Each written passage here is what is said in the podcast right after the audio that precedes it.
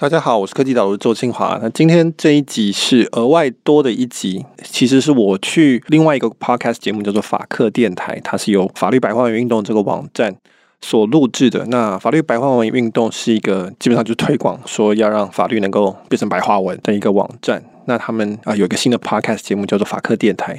我收到他们的邀请，去跟他们一起对谈最近常常讨论的这个外送平台以及与外送员之间这个关系的问题。那到底是雇佣呢，还是承揽制呢？到底未来的工作形态是怎么样？那我们的比如说劳基法，我们的保障要如何去维持？我很高兴能够在法科电台跟法律百花运动的台长杨贵志对谈这个问题。那所以接下来是他们帮我录的内容。如果你们对这一类的呃法律问题有兴趣的话呢，欢迎关注各大平台，包括 SoundOn 上面的法克电台这个 Podcast 节目。谢谢。那接下来就请听法克电台与我录制的这一集节目。Hello，大家好，欢迎来到法律白话运动的法克电台，我是站长桂智。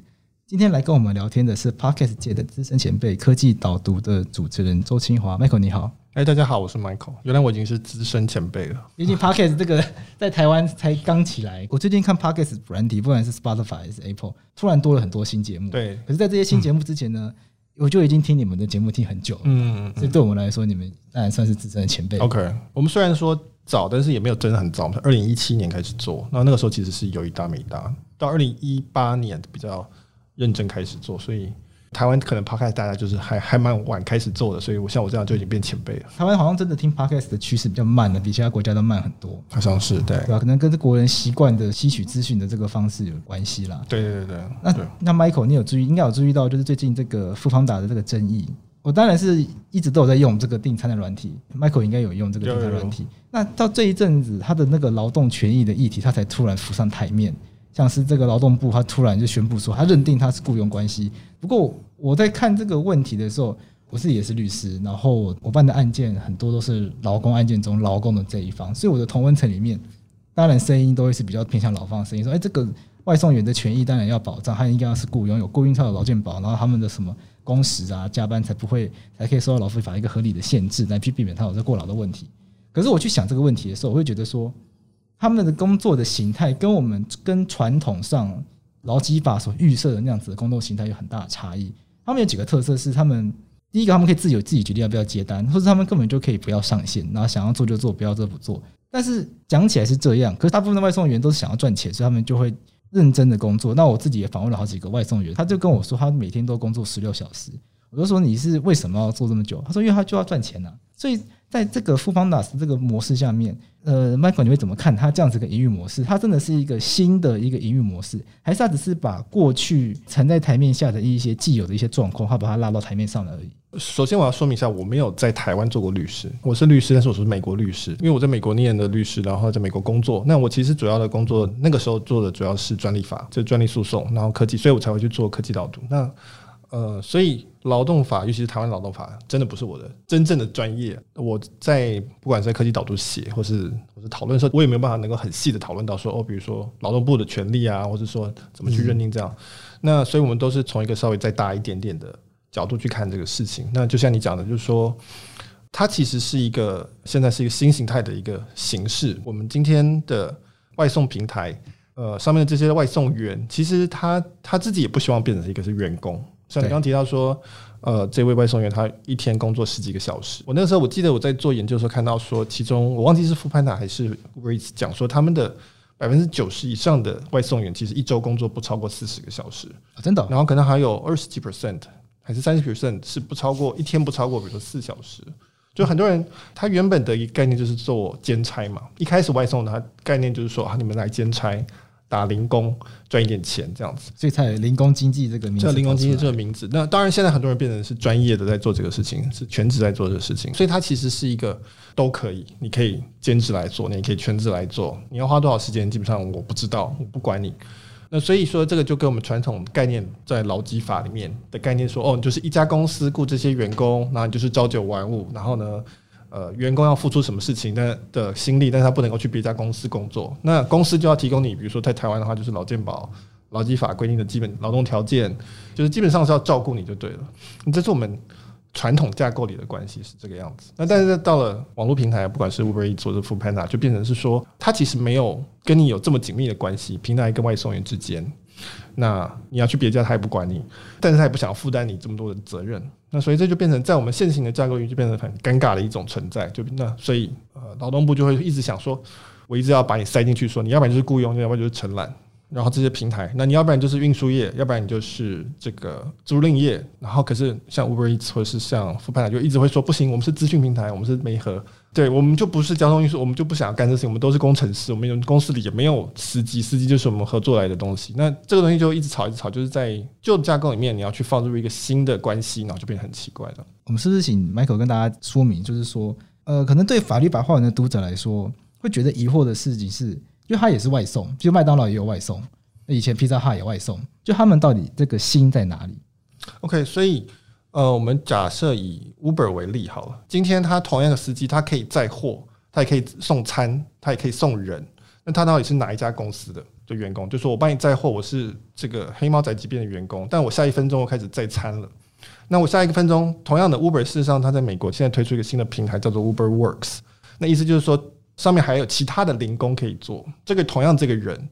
比如说，你去帮人家排队好了，卡个位这个服务，就这个同样的人，但他同时在不同分钟，他可能要做不同的事情，那都是 Uber 在分分派，他帮你媒合。那这时候你说 Uber 它到底是哪一个业呢？因为我们传统的定义的里面的的业，基本上就就是说，哦，你是交通运输业，因为你做的是交通运输业做的事情。对平台来说，他说我就是把资讯媒合过去就对了，我把需求过来，然后我看供给有多少，然后我去算出一个价格出来，看谁要接。那这工作是什么？用什么交通工具？要怎么达成？这个其实我都不 care。那事实上，那个价格高低我也不 care。我抽成，没有人要接就没有人要接。那如果有人要接，我就赚一笔媒合的费用就可以了。那所以你要怎么去定义它是什么业呢？目前很大一个地方就卡住。像我昨天才今天早上看的这篇文章，讲东南亚的这个叫 Grab 跟 Gojek 这两家，一个是新加坡的，一个是印尼的平台。那他们就做什么到府按摩啊，这个送药啊，到家清洗、清理你的家里等等各式各样的东西，它平台面上这些都可以做。当然，每一种它的垂直情境不太一样。那你说它是什么业？如果照我们严现在的这种定义方法的话，它应该每一个执照都要去取得一次。所以这是为什么说大家会一直一直卡住，就是说你是什么业啊？就计程车一直说你就是计程车业啊，你就是在做计程的事情啊。那他就说没有啊，计程车。呃，比如说我也不管你们司机，没有帮你洗车，没有帮你，我没有收司机的这种月费或者靠行费，我是抽成。那我其实比较像是一个总机的概念。如果如果把它定位成媒合业的话，我们在这个 Uber 本身，然后后来 Uber Eats，然后包括到这个 f o o p a n d a 它跟我们认知的媒合业中又有一个比较不一样，是他们有一个很关键的权利，就是他们好像这个价格通常是他们说了算的，就是说媒合的话，通常应该是媒合供需双方。可是现在供需的供给方价格跟需求方。他们各自决定价格的权利，似乎是被平台绑住了。在这个平台经济的这个趋势上面，它是不是有这样一个发展的一个特性？他们虽然宣称自己是媒合业，可是他们拥有的权利比“媒合”这两个字还多一些。对，这是好问题。那这个是 Uber，你说你是一个市场，你是媒合供给跟需求，那可是问题是，好像他们供给没办法喊价嘛？就是你如果订 Airbnb，你就知道每一家都有不同的价格，那你去选。那所以很多人就会批评说，Uber 并不是真正的一个平台，或不是一个市场。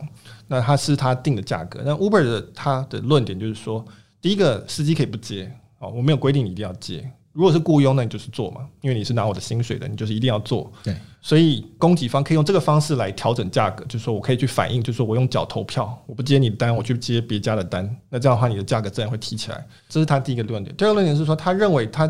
的定价并不是说他在定价，他只是算出一个市场供给跟需求中的一个清算，这叫清算价，经济学上叫 clearing house 的价格。他只是加速这个过程就对了，因为他认为你在叫车的时候，你不会有空去一个一个选，说哦，这个人几颗星他出多少钱，这个人几颗星他出多少钱，这个市场他觉得是无效率的，那这交易成本太高了，就没办法用这种类似竞标的方式来处理。对，这就像是。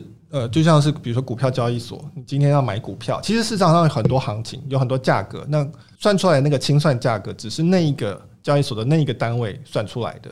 好，今天我用 A 的证券行跟用 B 的证券行，在同一个一秒钟得到的清算价格其实是不一样的，因为他们的供给跟需求的量不同，通常很接近啦。如果你量只要到一定的规模的时候，那理论上你也可以说，你我不要透过证券行，我就一笔笔去看。那一秒钟，然后去找一个价格，这理论上是可以办到，实际上没有人这样做，那基本上就交给电脑去算。那所以 Uber 会说，我并不是在控制价格，或者我也没有在定价，我只是算出一个市场上最有效率的价格。那这个东西是理论上是我觉得是有道理的，但实际实物上其实你不见得那么站得住脚，就是因为你其实你不知道 Uber 它怎么算的，它后面有一套黑盒子演算法，然后你也不知道 Uber 是不是偷偷的，比如说他明知道供给跟需求这样，但是他他为了要拉高自己的抽成去拉一个价格什么，这个我们看不见。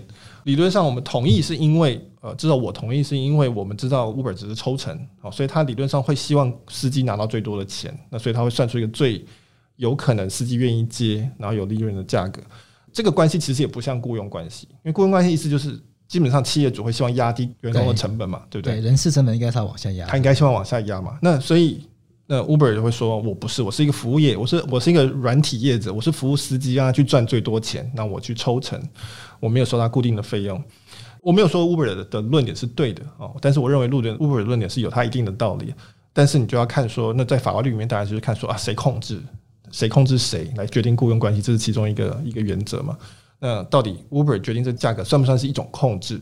这其实是一个一直都是很复杂的问题。我们看到在比如说加盟业啊，或者自由就所谓 freelancer 里面有很多这个类似的问题，就是说到底说 这个价格是不是一个自由市场决定的，还是说其实？呃，如果买方只有少数几家的话，或者说买方集结了更多的买方，比如说 Uber 集结很多买方，那它到底还算不算是一个市场？那这其实是蛮复杂的问题。像这个，像 Uber 富方达他们想要透过媒合，那等于是双边抽成，尤其是在这个 Uber Eats 还有富方达，就我理解了，消费者在下下订单的时候会多一栏叫做服务费或者运费。最近大家也知道，就是说从这个美食平台上面订餐，这些餐点的价格会比你实际走到店面去买还贵。那原因就是因为他们也跟餐厅抽成，所以我觉得这个会是个很有趣项，就是说，那透过这个平台，到底三方消费者、餐厅跟外送员，他们各自到底得到什么好处？因为从这些上面来看，彼此的成本都是增加的，消费者付出了比较高的代价。那餐厅为了要支付这个富邦达他们的抽成，他必须把他餐点的价格提高。那按照供需法则，你这个价格一提高，愿意来买的人就变少。那外送员，他们当然虽然可以说是说那个想要接单就接单，不想要接单就不接单，可他同时他也承受如果没有单可接的风险。像最近有一些争议就来自于说，有一些外送员就会质疑说，这些美美食平台他们会透过演算法的机制，故意去惩罚不愿意配合的外送员。那当然这个是不是事实的，还要去考察。就是譬如有人会觉得说，为什么本来每小时可以接到三张单、四张单，有一些人他就变成一小时只剩一张，甚至两小时才一张。那这个接不到单的风险，对于外外送员来说也是有的。那像建立这样子一个平台，至少对于在这个消费关系面，至少它牵扯到三方。我们把平台先去掉的话，对这三方来说，各自到底会有什么样的好处，让他们愿意进来这个平台来使用它？基本上同意自由市场是一个好的制度的话，哈，一个健全自由市场。那首先我们知道，就是说这三方交易是成立了。在这一笔单里面，那显然是三方都有得到某种好处，他才会愿意成立嘛。好，所以这个是基本，就是说为为什么消费者愿意花一个比你走到店里更贵的钱？因为我不用走到店里，我可以在家嘛。我这一段时间我可以看电视，我可以干嘛？所以他有得到这个效益。那事实上，餐厅里面的那一个餐点的价格也并不是什么公平的价格，它也是这个餐厅在算过成本跟效益之后定出来的一个价格。对，那所以为什么餐厅愿意做这个事情？明明他就知道说要被额外抽三十 percent，因为他没有占到他这个餐厅里的空位啊，他可以再卖一笔啊。那他不用做行销，因为基本上出现在 Uber Eats 或者付饭上面本身是一种行销，是一种通路了哈。它是多一个通路，所以他可能觉得说这利润比较低，或是利润赔钱，或者他觉得利润比较高，我不知道。那基本上他，但是他愿意做这个事情，他可能觉得说哦，也许我这边赔一点钱，或是没有赚什么钱，但是也许让更多店会知道我在这里。啊，也许我的位置很差，像我们家在南港，可能就有餐厅，就是说我用这个可以服务到新一区的人。那也许有一天他们会经过南港的时候，会会记得这家店，那我愿意做这件事情。他有他的一个一个考量嘛，或者我在二楼，我的餐厅本来就不是靠人流的，人流量就不高，所以我做这个生意，他可能算起来说，他觉得对他是有利的。那对外送员来说，就是我刚刚讲的，就是说你可能有没有单的风险，但是如果我们同意这是承揽关系的话，本来就没人保证这会有单，就保证会有单，这个是员工的的一种一种期待。哦，那可是你就是会有一个固定的薪水，那所以他到底能不能够算是说一个平台在剥削你呢？平台从头到尾有没有承诺过你说一定会有单呢？这是一个一个问号。就是说，平台有些平台会说，呃，比如说，呃，你如果在多少时间内完成多少个餐点，我会给你奖金。业绩奖金，他希望鼓励有一个稳定的供给在那边，帮他去送这个单。对，那你觉得这是一个坏事还是好事？有些人会觉得这是剥削，就说啊，那这样他累死了。那有些人会觉得说，我就是要这个奖金啊，因为我就是一个我有空啊，这是我的谋生的目前我眼下条件里面最好的一个生财的工具。那有奖金当然好，为什么不好？那所以至少如果说这三方交易都成立的话，那至少在这个三方交易里面，我们可以同意三方都有得到某些好处，他才会做这件事情。如果大家都是自愿的话，我觉得比较大的问题现在是，就是说为什么劳动部会跳出来，就是因为有几个外外送员出事嘛，哈，就是死亡。所以我觉得比较呃严重的问题，或者说我目前看到问题，就是说这个劳动条件的问题，我们很难去管理这些外送员的工作的状况。因为他的工时是非常不固定的啊，不像是我们传统的这种工作。那所以我提了一个例子，就是说，诶，假设我同时在三个外送平台上面工作接单，那我可能是接，我可能是跑腿，我可能是外送，我可能是做接案打扫。好了，假设那可是这三个平台都不会觉得我有过劳的问题，就算他们有在监控我的工时。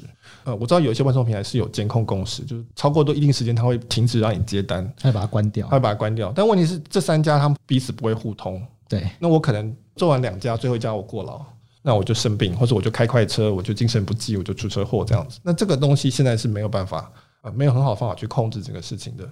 那所以，比如说 Uber Eats 说我七个小时送二十二件单，我给你奖金，那他可能觉得这是一个很合理的一个数字，他可能算起来觉得这是健康的。但是，可是这个人可能可能做同时做很多事情，对，那他怎么办？那这个那个这到底是责任的归属是谁的？所以我觉得这个是现在是困难的问题，就是说我今天呢，呃，人跟企业的关系这么的流动的时候，那意思就是说我管理起来也变得非常的流动，非常的破碎。那劳基法现在是无法处理这个问题，劳基法的预设是一个稳定的关系，对，啊，是一个工厂概念的关系。那所以我只要管理工厂，然后工厂只要管人，说你一个礼拜工作时数多少。那你基本上我知道你出去之后不会去做别家工作，那我大概可以确保，所以有一定的呃基本的劳动条件。但是现在这种这么流动、这么破碎的状况下就很难。Michael，你会觉得说这个会是未来的趋势吗？就是我们未来的工作都会逐步的走向这种比较破碎的这种状况吗？呃，我觉得趋势是说，在经济学里面有一个理论叫 Coase Theorem，就是说。那高斯吧，好像他好像叫高斯定理。高斯定理对吧？就是说，基本上就是说，一个组织之所以需要内部化一个一个一个工作单位的理由，是因为内部化的成本总总体成本低于外部化。对，好，所以说，比如说我跟很多外部的合作，那是因为我不需要我，比如说我们公司有一个，比如说接案的设计师，平面设计师，好了，帮我们做平面设计。但是我们为什么不把他聘来做员工？因为我们很少不常做这个事情，我们只有偶尔才需要做平面设计。那我们跟他接案的这个成本是低于我们得到这个效益的啊，这灵活的效益，所以所以我们就不把它变成员工，不会把它内部化。那如果说这个成本大到了一个程度，比如说我们公司很需要工程师，好了，假设我们是一个科技公司，那我们当然就是把它变成员工，把它绑住。这对于我们公司来讲，它的成本是低于。它得到了效益的，我们宁愿把它从外部化变内部化，而不是要合作，因为合作常常会有很多变动的成本嘛，对不对？他可能跑掉啊，要去找新的人，要去找新的，要面试很累啊，对。所以这个这个最重要的一个问题就是说，计算那个交易成本高不高？传统的时代交易成本非常的高，那因此大家就会企业就会喜欢雇很多员工，所以你就有会计部，你就法务部，你就有就开发，比如说市场行销等等，那你还有资源单位，比如说总务啊、会计这些东西。那因为这些东西外部化的成本都太高了，因为资讯不流通。那但是现在资讯变流通了，就是网络的关系、资讯的关系，所以它就会拆开来。所以很多公司越来越不需要自己雇一个会计师，不需要自己雇一个平面设计师等等，都可以外部化。所以我觉得这个趋势是肯定会继续的。这也是为什么我会觉得说，我们在讨论 Uber 这个事情的时候，其实不是在讨论 Uber 的事情，我们是在讨论未来的工作形态，我们要怎么样去管理，怎么样去确保说大家一个健康的工作环境，怎么样去赚钱。那可是我们先看到的，就是说政府很习惯的，他也没有办法了。我说实话，就是说会用先先用旧的方法去套上去去管，那所以就会产生很多的困难。你可以说有些公司是利用了这中间的漏洞，比如说像 Uber 啊或者什么，他会拼拼他们什么避税啊，不想要被管啊等等，因此而降低成本，然后去打这个东西，当然也都存在的。只是说大的趋势，我我认为回答你刚刚那个问题是说，我认为是会往这个方向走的。那我们到底有没有准备好去？去迎接那个东西，还是我们只是要一直用工厂的概念去管这些东西？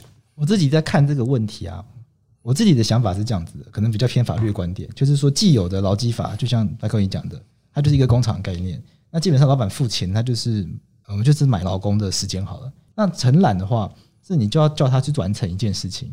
可是他现在这个新的模式，它运作起来，它出现很有趣的状况，就他不跟你买时间，他一样就是请你付钱，请你去跑这些外送单。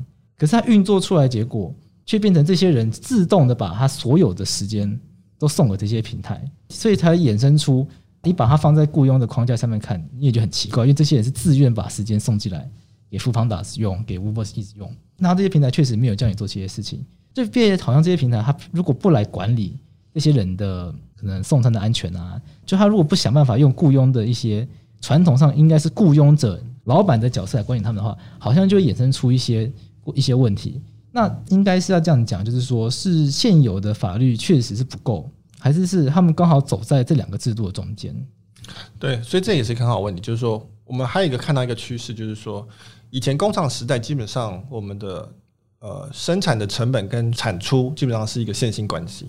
我这个人花越多力气去做，每单位时间可以产出越多，比如球鞋或是电脑之类的。那所以我只要管你的工作条件，基本上就知道我会因此而影响你多大的成本。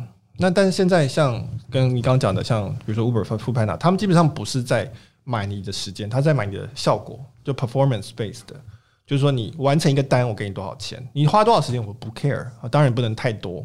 我是主要是看你完成的工作的状况，那你完成工作我就给你钱。那这个比较像我们传统上，比如说业务的奖金，或是绩效奖金。绩效奖金，我看你的是结果，那你要怎么完成随便你。我有写过，以前有写过，比如说西门子的这种医疗器材，他卖那卖那种大型手术机器给医院，那他有现在有一种算钱方法，就是说你完成多少次手手术，我给你抽多少钱。它不是照。成本它也不算要单价，它就是照效果。我们现在看到越来越多知识经济，其实很多是这种这种概念的。因为知识经济，一个优秀的工程师跟一个烂的工程师产出可能是差一百倍的。那所以我老板当然是说，那我就看成效就好了。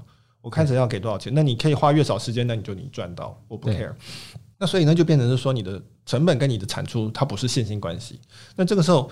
我要怎么样去规定你的工时，然后规定你的过劳？对，那这对于两种不同的能力的人来说，其实是没有完全不一样的的结果出现。那为什么会这样？那当然是因为现在是数据化嘛，然后资讯都是流通，所以更容易去定出成效，也可以容易去监督成效。所以成以这种 performance base 的这种评量方式就越来越多。那这个时候。呃，当然，同样的就是我们劳基法这种规定，我们的劳动法规保护上的时候要怎么样去跟上？比如说刚刚讲的七个小时内完成二十二件，到底是过劳还是不是过劳？这当然是要看那个人的状况不一样啊。对，或者我说今天我说白话云运动，说我今天出一个说我希望如果七天写出二十篇文章，我给你一个奖金，这到底有没有过劳？那当然要看那个作者他厉不厉害啊。对，有些作者很难写。对，很快就写完。对，有些作者很能写，有些作者不。有些写很痛苦。对对对，那所以那我们要怎么样去保障他们的劳动条件？这其实很很很很困难的事情。对，尤其是如果是政府说每个要管的那么细的话，那就很困难。不过因为有还是有一个地方，为什么大家会纠结在这里面呢？因为在传统的雇佣关系里面，除了是老板买这个劳工的时间以外，他还有一个很关键性，特别是这个老板他可以在这个时间里面，他可以决定这个劳工要做什么。所以在传统雇佣关系里面。就工厂的主管、工厂的老板，他对工厂里面这些生产上上面员工，他有很强的管理力。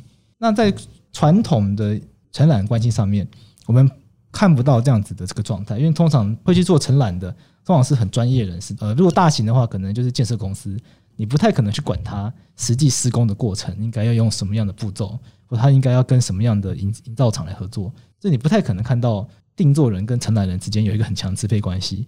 可是，在这个复方打字这些案例里面，大家又注意到一件事情是说，他们说他们是承揽，可是他们却对这些外送员有很强的支配关系。所以，大家回过头会反思一件事情是，会不会有把这些雇主本来应该要负担的成本转嫁到这些劳工身上的问题？如果按照复方达斯的说法，他们是承揽的话，他们等于是自己自营工作者，等于是每个人都是自己老板啊，因为你自己决定要不要接嘛，你每接一次单都是。你把富汤老师当客户嘛？我这次帮你跑，我是老板，我帮你接客户，我帮你跑这个单。那这些人传统上本来预期可以得到的，比如说劳保、劳退、健保，那现在变自营工作者，全部都没有，所以才会衍生出说这些人啊跑外送餐等，结果出车祸了。本来过去在传统架构上面可以得到保障，现在都没有。那在未来，如果趋势有可能是它越来越零碎的话。那像这些应该要有的，或者是我们期望这个社会变得更好，所以会有一些这种社会安全网的这种想象。它应该要如何维系下去，会是比较好的做法。对，那我对这件事情有我有我的看法，或者我认为比较好方式。但是我首先必须要承认，就是说我的看法，呃，是离现实还有很大一段距离的。那我基本上的看法就是说，我们认为说企业应该要负担员工的劳健保这件事情，这本身是一个是一个相对近代的一个一个发明。这个基本上是二次大战之后的一个发明了哈，就是说，因为在那个时候大家都属于大公司，每个人都是大公司的员工之一，那所以因此它。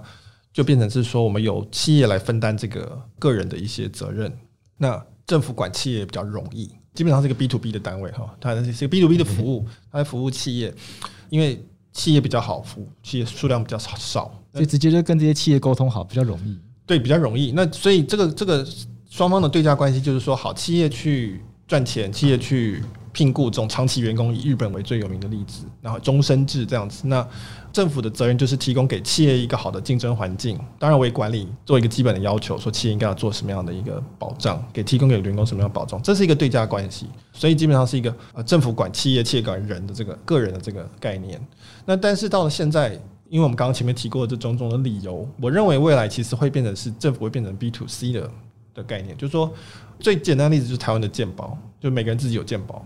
你个人有健保，你个人比如说有劳保或者什么，你自己去买。那当然，因此你现在变成自己买，当然那个那个成本就变成要调整，到底你的价格是多少？那所以企业的角色就不会是在是说哦，我要去帮个人承担这个事情。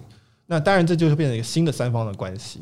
那到底企业要去对于政府它的对价关系是什么？比如说，我认为他要提供数据，他要有告诉政府说，这个人在我的平台上用了多久的时间，花了多少的，花了多少的钱。比如说透明化他的的数据，让大家可以知道说哦好，他们现在工作状况是怎么样子。把这些数据都抓过来之后，我们可以来判断说这些人是不是过劳啊，他的劳动条件是不是？因为不同平台的数据如果可以汇整在一起的话，对，那每一个人他其实就算在不同平台都有工作，他也可以看到他总计的工作时数。对，那这里有个其实是有个技术上的一个发展，就是说过去为什么是 B to B？因为 B to B 比较容易嘛，我们刚刚讲企业数量比较少，政府管起来比较轻松。但现在 B to C 跟 B to B 一样容易。所以，我政府可以直接对口每一个人就可以了，因为就是每个人都有账号、密码，每个人都可以开一个开一个 App，每个人都可以开一个中华民国 App，这样子都可以个个人中华民国账号。那这个时候其实管起来是一样的。那这个时候其实没有呃没有特别的原因说为什么应该要有企业来负担个人的劳健保。因为仔细想想看的话，很多人他也许一辈子不想要工作，那他没有劳健保，他可以活得下来，他只要有一些钱。比如说遗产之类的，那可是它等于是落在我们传统的这种体系之外。这些状况，或者我们讲自由工作者、这个 SOHO 族这些，他们现在在我们的现有体系里面都是属于边缘角色，就基本上是当做一种我们没有特别照顾你们，没有想到这些事情，你们都是其他就对了。但我认为未来这些其他会变成主流，那这个时候我们的系系统就应该为主流来设计。那如果大家都喜欢这样子的话，大家喜欢有自由，大家喜欢换来换去。企业也不喜欢说，我都要把每个人都养在身上，背在身上。那我们是不是可以重新规划这个系统，变成是政府直接是 B to C 对个人，然后企业的。也不会像现在的是现在的这么重的一个角色。那就像我刚刚讲的，这个离我们现实有非常大的距离。目前距离这个还有一段距离没有错了。这是非常大的距离。我我们同时也有什么什么工会啊，就各式各样的这个角色在这里面。所以从这边跳到那边去是呃，当然还有很很长的一段时间啊。那我只是觉得说从趋势来看，我觉得这是蛮。合理的发展。嗯，我们今天很开心邀请到 Michael 来跟我们聊天。那我们也欢迎大家多多订阅、分享法科电台跟科技导读。那我们就下次见喽，拜拜，拜拜。